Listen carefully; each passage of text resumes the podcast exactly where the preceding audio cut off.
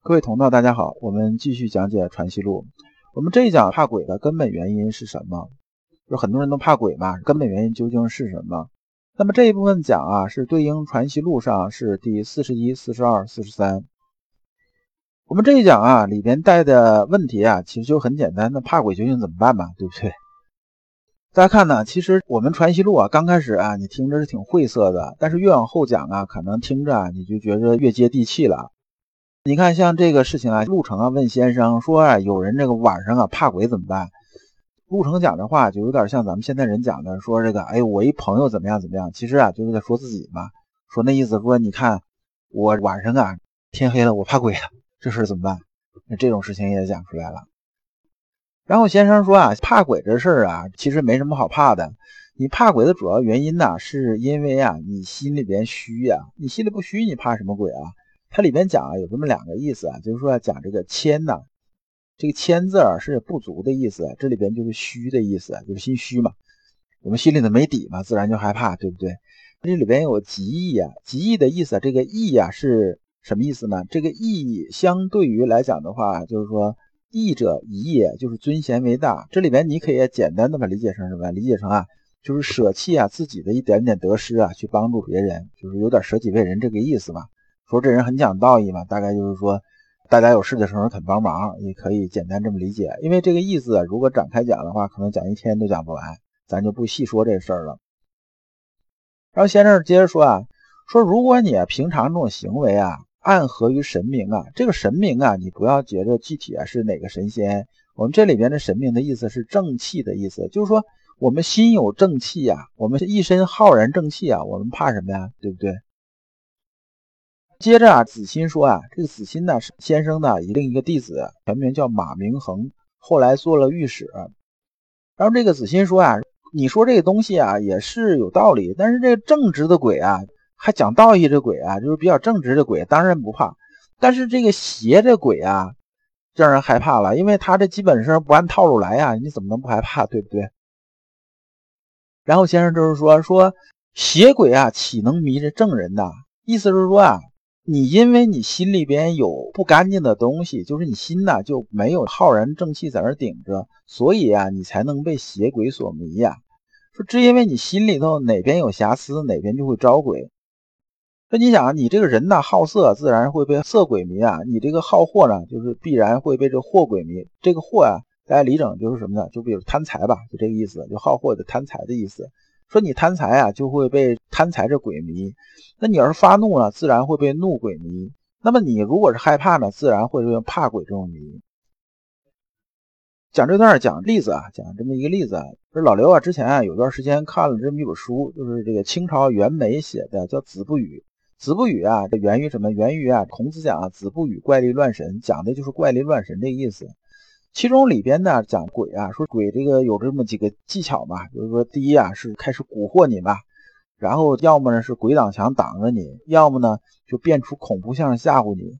如果这几个办法实在是没辙了之后呢，那基本上就就鬼也没办法了，他就弄不了你了，因为他毕竟啊他是没有实体的。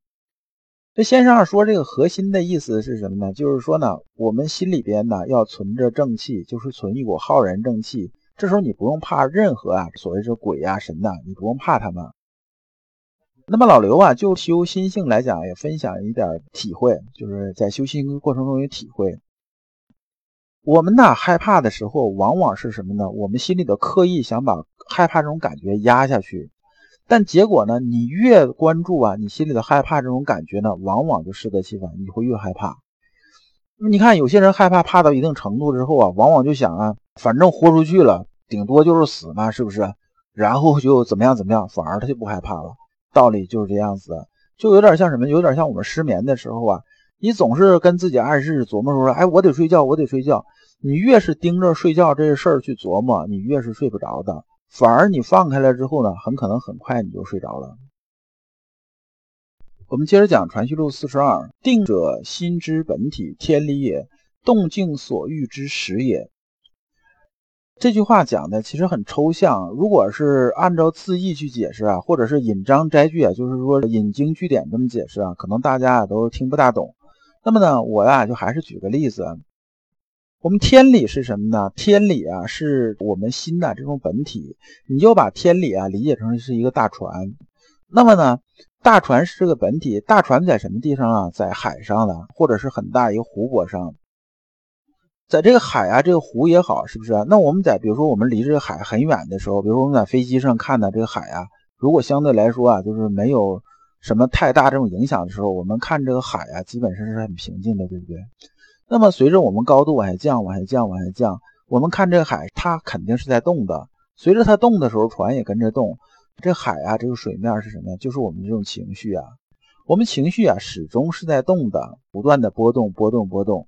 但是我们要保证什么？船呢？它相对于海是相对来说它比较固定的，就是在这个情绪这种波动之中啊，我们保证这个船呢是基本是不动，就是相对于水面它是定的。这才是什么呢？这才是我们修心性啊，修心之本体，就是动静关系。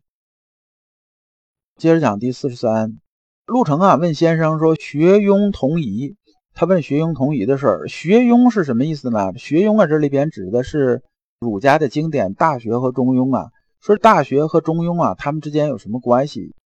先生说啊，子思啊扩《大学》一书之意为《中庸》首章。意思是说呢，子思啊，实际上是把《大学》里边的核心的这种意思啊，核心的这种精华的东西啊，作为《中庸》的首章拿出来的。这个作者子思是谁呢？他是孔子的孙子。《大学》讲的是什么？《大学》讲的是格物致知这些东西嘛，就是讲诚意正心、格物致知啊，修身治国、齐家平天下，讲的是这些东西。那么《中庸》的首章啊，讲的就是格物致知这精神，因为在整个这里边呢。格物致知啊，是齐家治国平天下这种基础，基础没了，一切都空谈了吧。所以中庸讲的是格物致知。我们看啊，中庸啊首章讲的是天命之谓性，率性之谓道，修道之谓教。道也者，不可虚于理也，可离非道也。是故君子戒慎乎其所不睹，恐惧乎其所不闻，莫见乎隐，莫显乎微，故君子慎其独也。这段可能念着你听着也是那个意思，因为中庸这书啊找着很方便。它里边呢核心的就是一句话，就喜怒哀乐之未发，谓之中；发而结中结，谓之和。中和这个事情啊，我们之前也讲过，就是讲过不止一次。呃，有兴趣的同学啊，可以回头再听一听。这个就是什么？这个就是啊，我们格物致知精髓所在。这就是啊，大学和中庸之间的关系。这一讲的内容就讲完了，下一讲啊，我们讲孔子证明。感谢诸君。老刘啊，一直相信修身之道在于互相印证，同道为鉴，共同进步，是我们修身的这种必由之路。如果啊，诸位同道对老刘分享的内容比较感兴趣，愿意一起交流、聆听更多的分享，可以通过专辑介绍里面的联系方式联系老刘。今天的内容就到此结束，再次感谢诸君。